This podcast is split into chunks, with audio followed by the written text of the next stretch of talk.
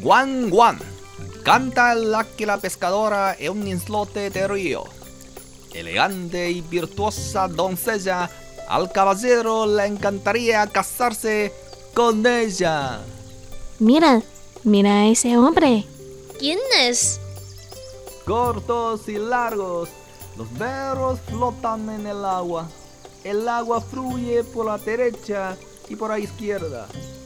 Elegante y virtuosa doncella, día y noche la busco a ella.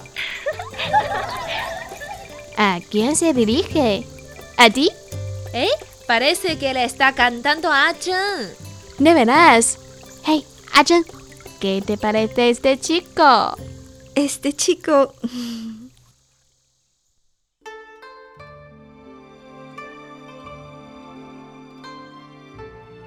Descubra los poetas chinos más distinguidos y las historias que esconden entre sus versos.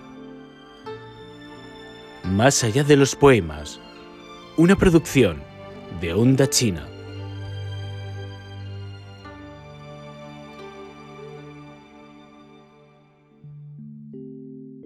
La canción del fulano.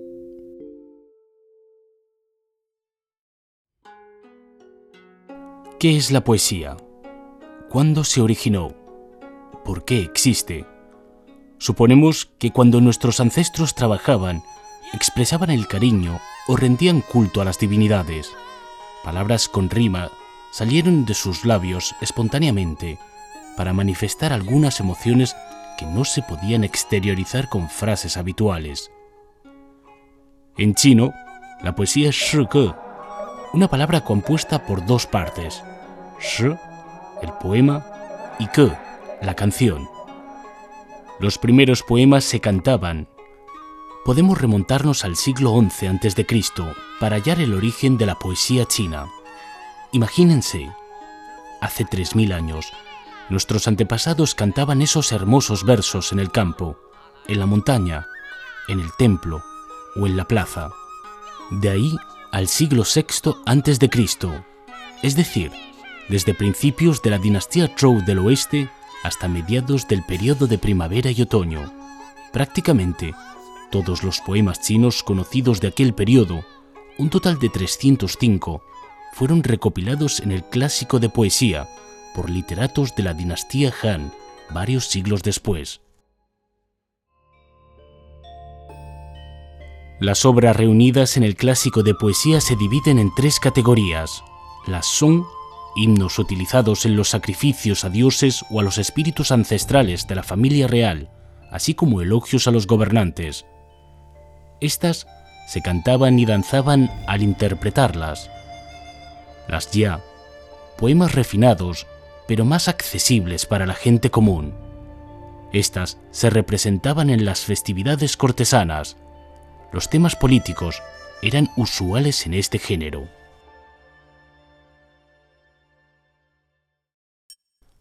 Sin embargo, la tercera categoría, Kuofeng, nos resulta más interesante porque posee un mayor valor literario e histórico. Se compone de 160 canciones folclóricas de 15 regiones que reflejan, desde el punto de vista de la gente común, las labores, la guerra, el amor, el matrimonio, las costumbres, la opresión, la resistencia e incluso el clima, las plantas y los animales de aquella época. Estas obras nos permiten apreciar un panorama nítido de la vida cotidiana de nuestros ancestros y nos dan la oportunidad de percibir sus pensamientos y emociones. Es una pena que no aparezca reflejado el nombre de sus autores. Podría ser un agricultor que cultivaba el arroz en el campo, una mujer que tejía bajo techo, un guerrero que luchaba en la fortaleza, o un trovador que entretenía a los invitados en el banquete. En este programa que relata las historias de los poetas de la antigua China, creamos dos protagonistas, a Chen y a Chan, con quienes proyectamos las historias que cuentan los diversos poemas del clásico de poesía, para transmitirles a ustedes el inicio del mundo de la poesía clásica de China.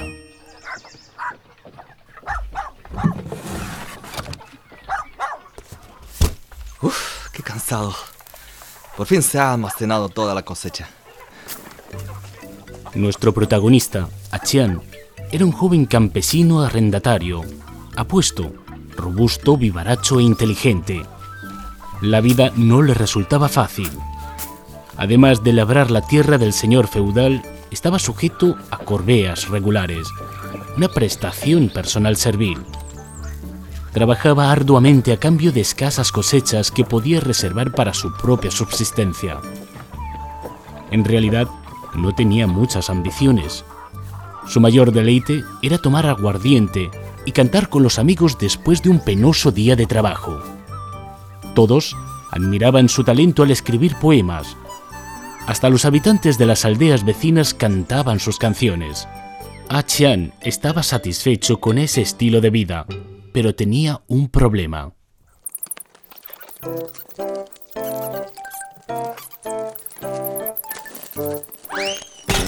¡Maldita rata! Para denunciar el robo de cereales por parte de las ratas, Achan compuso una nueva canción. Radacrante, Radacrante, no comas nuestro mijo. Tantos años hemos estado pacientes contigo y no has mostrado ningún respeto por nosotros. Te dejaremos, seguiremos a esa tierra feliz. Tierra feliz, tierra feliz. Encontraremos nuestro lugar allí.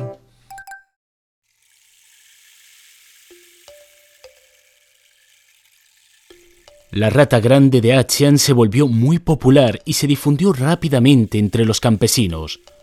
Esperen, ¿acaso esta canción se refería solamente a las ratas? Los labradores trabajaban duro año tras año manteniendo la opulenta vida de los aristócratas, pero estos nunca se tomaban la molestia de hacerles caso ni ayudarlos. La gente anhelaba encontrar un paraíso sin explotación ni opresión. Ahora conocemos una de las características retóricas más distinguibles de los poemas de Kuo Feng, la metáfora.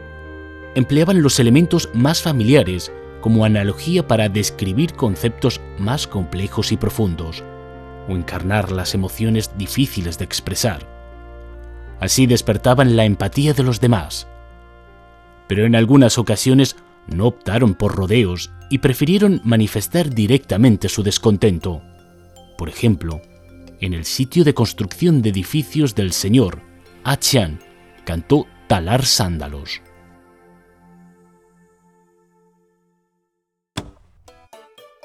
Cortes, cortes, en el árbol damos golpes. En la orilla del río apilamos los materos. Fluye el agua clara y ondulante. ¿Cómo pueden los que ni ciegan ni siembran tener 300 gavillas de maíz en su haber? ¿Cómo pueden los que ni cazan ni persiguen tener tejones colgados en su patio? Como ustedes los señores no necesitan trabajar para comer. Ahora es tiempo de presentar a nuestra protagonista, A Chen, hija de una familia campesina. A Chen, de 18 años, era la más bella de la aldea. Su tarea era cultivar moreras y criar gusanos de seda, así como confeccionar vestidos para los nobles. ¿Qué preocupación podría tener una joven de 18 años? En una mañana soleada, A Chen se puso a cantar en el camino al bosque de las moreras, junto con sus compañeras. En el séptimo mes, Antares pasa al oeste. En el noveno mes, se hace la ropa de los nobles. Con los días de primavera comienza el calor y los orioles entonan su canto. Las jóvenes toman sus cestas hondas y van por los senderos estrechos buscando las tiernas hojas de las moreras. A medida que los días de primavera se alargan, las multitudes reúnen en la Artemisa blanca.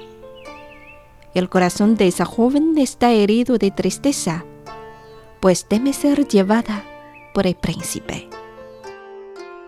A Chen no le importaba mucho el hecho de que todos los logros de sus trabajos fueran a parar a las manos de los nobles. De todas maneras, era la fortuna inalterable de su familia. Pero sí le preocupaba que ella, en persona, también pudiera ser poseída por los señores. A Chen no estaba dispuesta a ser un juguete para complacer a los hombres de poder, ya que tenía a un buen chico en su corazón. El séptimo mes, la más extensa de las 160 canciones folclóricas del clásico de poesía, describe las labores y la vida de nuestros ancestros durante el año, tales como la siembra, la cosecha y el almacenamiento de los cultivos, la recolección de hojas de morera para criar gusanos de seda, el teñido de la tela, la confección de prendas, la caza, la construcción, las prestaciones serviles, la elaboración de bebidas alcohólicas, las festividades y casi todos los aspectos de la sociedad de aquel entonces. Incluso menciona los fenómenos astronómicos, así como los cambios del clima y de la fauna y la flora a lo largo del año. Algunos comentarios incluso sostienen que ninguno de los poemas chinos posteriores que trataron la vida rural pudo superar el nivel de esta obra de hace más de dos milenios.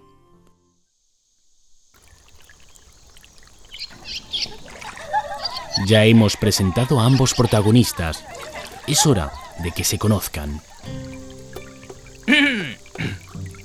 Guan Guan. Canta el águila pescadora en un islote de río. Elegante y virtuosa doncella, al caballero le encantaría casarse con ella. Mira, mira a ese hombre. ¿Quién es? Cortos y largos, los berros flotan en el agua. El agua fluye por la derecha y por la izquierda. Elegante y virtuosa doncella, día y noche la busco a ella. ¡Qué bufón es! ¿A quién se dirige? ¿A ti? No lo creo. ¿Eh? Parece que le está cantando a Chen. La busco sin conseguir. En ella pienso sin cesar. Inquieto e incesante, sin poder descansar. De veras. Hey, Achen, ¿qué te parece este chico? Este chico Achen está enamorada de A Qiao. Qiao. Achen está enamorada de A Qiao. Así nuestros antepasados manifestaban sus sentimientos. Canta el águila pescadora es el primer poema del volumen Kuofeng, lo que refleja su valor a juicio de los recopiladores. El tema del amor es un elemento recurrente en estas canciones folclóricas. Algunas de ellas describen el amor no correspondido o el profundo sentimiento entre los enamorados. Otras expresan la desilusión y la determinación que lleva a la separación. Una pasión tan sincera y fervorosa, así como una expresión tan franca y audaz, rara vez se verían en los dos milenios siguientes, donde reinaron los dogmas éticos confucianistas. Además, en este poema también podemos notar otro método retórico muy importante en la literatura clásica china, xin, asociación libre. Se describen paisajes o algunos objetos al comienzo, como el águila pescadora en el islote, en este caso, y luego se les asocia con el tema principal, como el hombre que persigue su amor. Así, A Chen se casó con A Qian.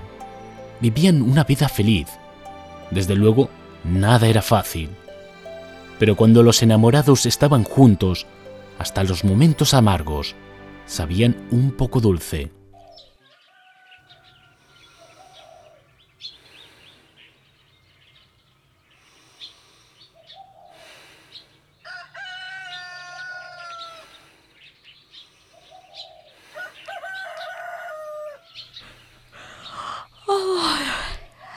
El gallo. Aún está oscuro.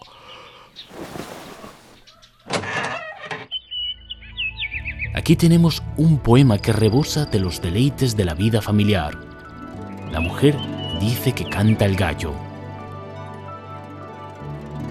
La mujer dice, canta el gallo. El marido dice, aún está oscuro.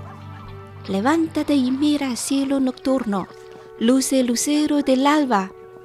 Cuando los gansos y patos salvajes vuelan, voy a derribarlos desde lo alto. Cuando tus flechas los alcancen, vamos a cocinarlos juntos. Cuando estén cocinados, beberemos vinos juntos y juntos envejeceremos. Laúd y lira en mano, contentos y calmados.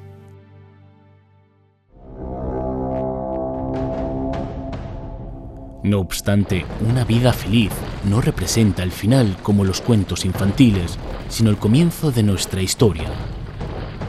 En el periodo de primavera y otoño, los estados feudales se enfrentaban entre sí.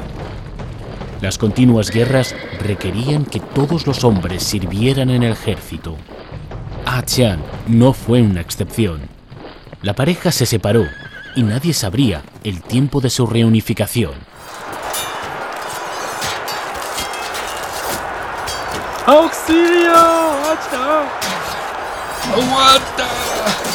En el cruel campo de batalla uno tenía que apoyarse en los compañeros en armas, así como en su propio instinto de supervivencia. Achian no comprendía el significado de las guerras en que estaba involucrado. Solo era consciente de que la unidad y la fraternidad entre los soldados eran las únicas causas por las que luchaba a muerte. El apasionado poema No tienes ropa para ponerte todavía se menciona en la actualidad. Dices que no tienes ropa para ponerte. Déjame compartir mi túnica contigo. El rey llama a sus soldados a tomar las armas. Hagamos brillar nuestras lanzas y alabarlas. Tu enemigo es mi enemigo.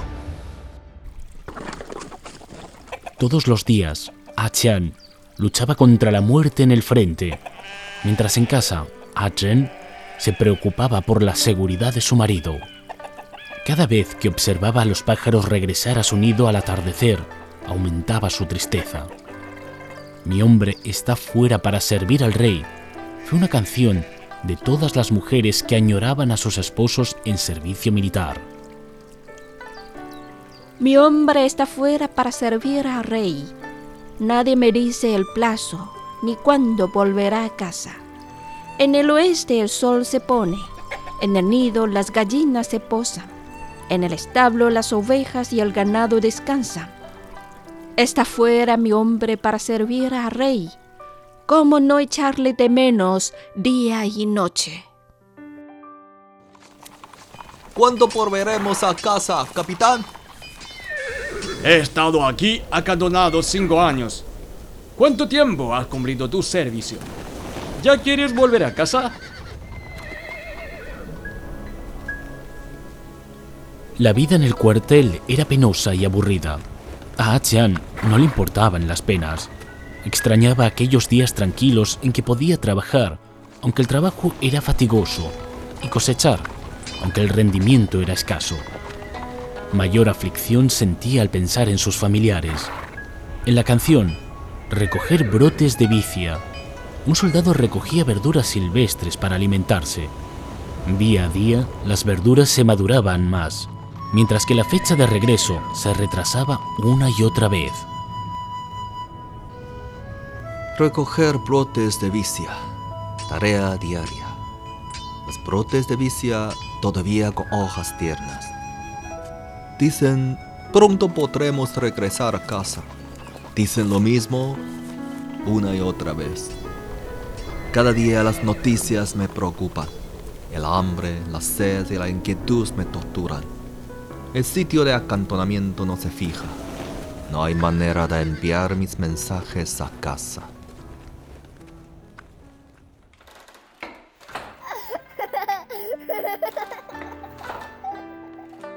Año tras año, Achen mantenía la casa sola. Se armó el campo, crecieron los niños y se desvaneció la juventud. Seguía sin noticias sobre su querido marido y ni se sabía si estaba vivo o muerto.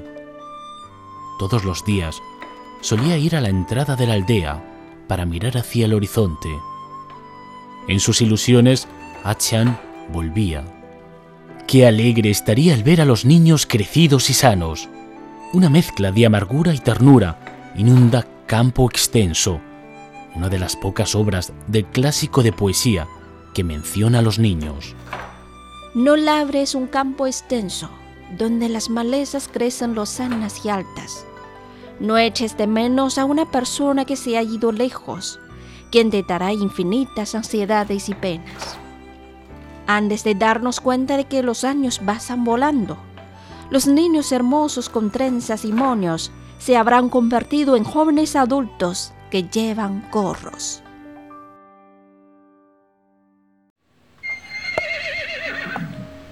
Los hermanos en armas que compartían la túnica de A Qian murieron uno tras otro. A Qian sobrevivió, con innumerables canas en la cabeza y cicatrices en el cuerpo. Ya no se quejaba ni preguntaba cuándo podría volver a casa. La nostalgia por la familia se transformó en un profundo sentimiento de culpa. A Qian empezó a reflexionar sobre la guerra en la que se había visto involucrado. ¿A dónde vas? ¡Achan! ¡Achan!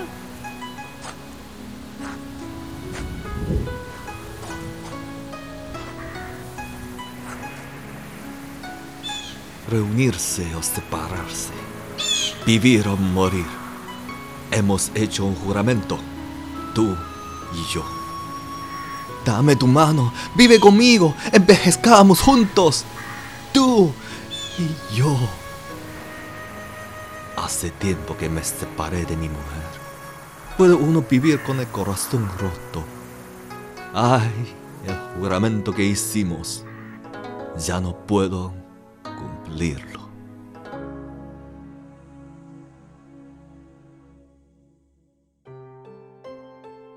Este es uno de los fragmentos más conocidos de las canciones de guerra del clásico de poesía.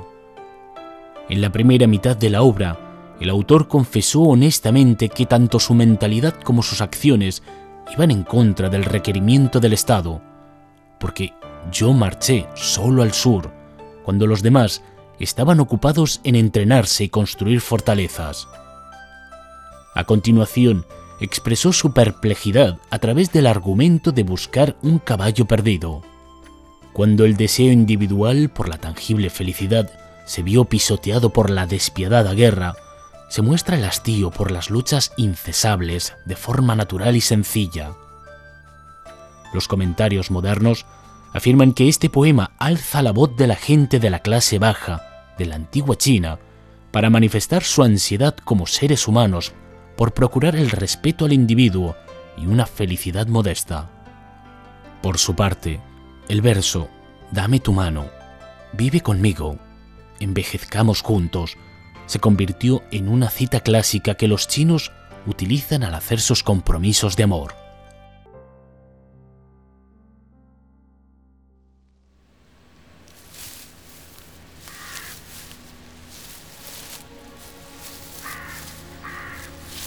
Si todavía esperan un final feliz en la historia de A-Chen y A-Chen, les desilusionaremos. Cuando finalmente A-Chen regresó a casa, aquella elegante doncella que recogía hojas de morera en primavera yacía en su tumba. Y aquel joven galán que cantaba libremente, ahora cubierto en canas y con una voz herida y menguada, ofreció a su amor la última canción, Crece la vid. La vid crece sobre el árbol espinoso. Las malas hierbas se extienden por el campo. Aquí, tú, precioso amor, yaces muerta. ¿Quién te acompañará? ¿Te sientes sola? Largo es el día de verano, fría es la noche de invierno. Luego de cien años, en esta tumba, permaneceremos juntos.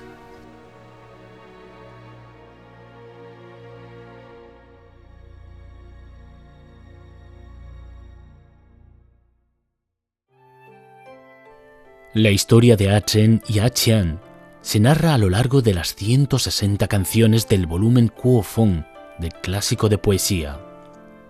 Podían haber sido cualquier soldado y su esposa, cualquier joven atrevido y chica rebelde, amantes en secreto, parejas disgustadas, campesinos preocupados, vendedores molestos, esclavos indignados o vecinos celebrando. Solo les damos los nombres de Achen y Achean. Sus obras pueden no estar técnicamente a la altura de las que se realizaron en los siglos posteriores, pero sus mentes eran libres, sus expresiones eran francas, sus pasiones ardían como fuego y sus denuncias pesaban como montañas. A través de estos poemas o canciones podemos tocar sus almas, tan reales como si estuvieran riendo o llorando ante nosotros.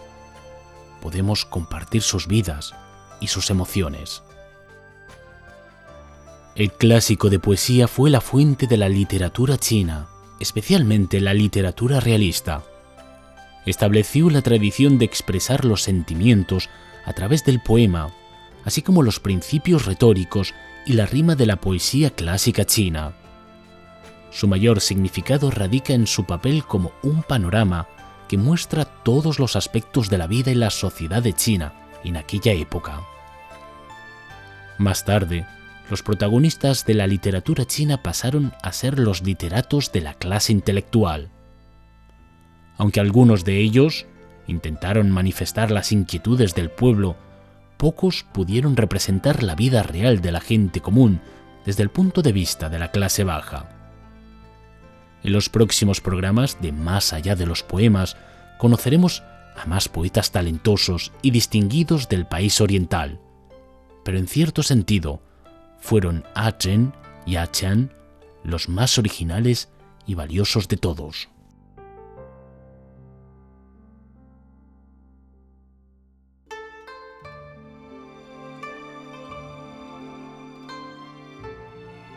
Descubra los poetas chinos más distinguidos y las historias que esconden entre sus versos.